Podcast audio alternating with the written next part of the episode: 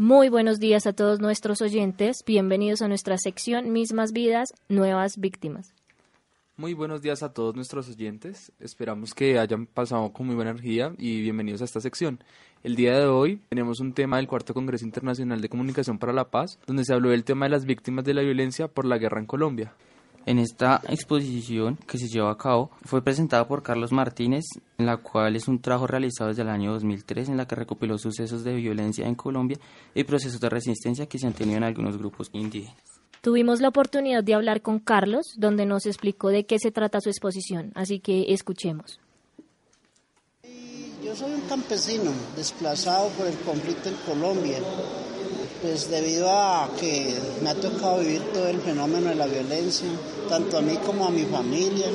Entonces, desde el año 2001, 2002, 2001, en que fui desplazado a mi parcela y una vez eh, deambulando calle arriba, calle abajo con la familia, entonces decidí como revisar la historia de Colombia, revisé la historia de la violencia de la familia, todo eso y llegué a la conclusión que nosotros, el pueblo colombiano, tenemos un problema muy grave de memoria. Y es ahí entonces donde he hecho mano de la herramienta que es la cámara fotográfica y comienzo a registrar, a, retratar la, la, violencia en Colombia, eh, los procesos de resistencia de los pueblos, tanto los indígenas, los afro, los campesinos, los estudiantes. Ampliando más esta noticia, Carlos empezó a presentar la exposición en el año 2003, sin el apoyo de alguna organización, estando ubicado en el centro de Bogotá, donde la gente empezó a conocer su trabajo.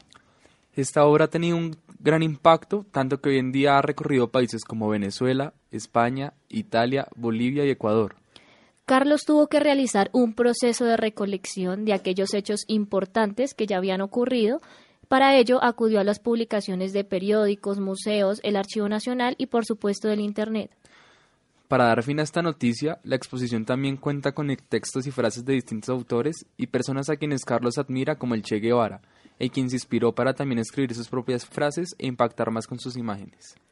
Por otra parte, en el Congreso se contó también con la presencia del grupo Palenque, que con su alegría, sus ritmos ancestrales y su arte ofrecieron un cierre inesperado con una fiesta que terminó hasta en baile con el público.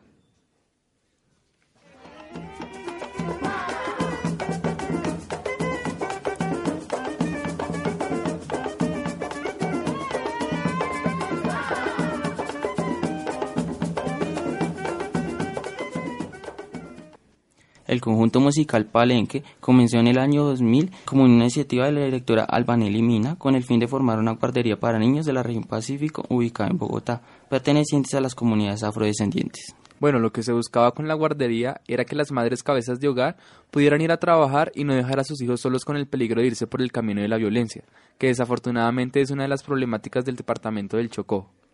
Seis años después de comenzar con esta iniciativa, se funda lo que hoy conocemos como el Grupo de Danza y Música Palenque.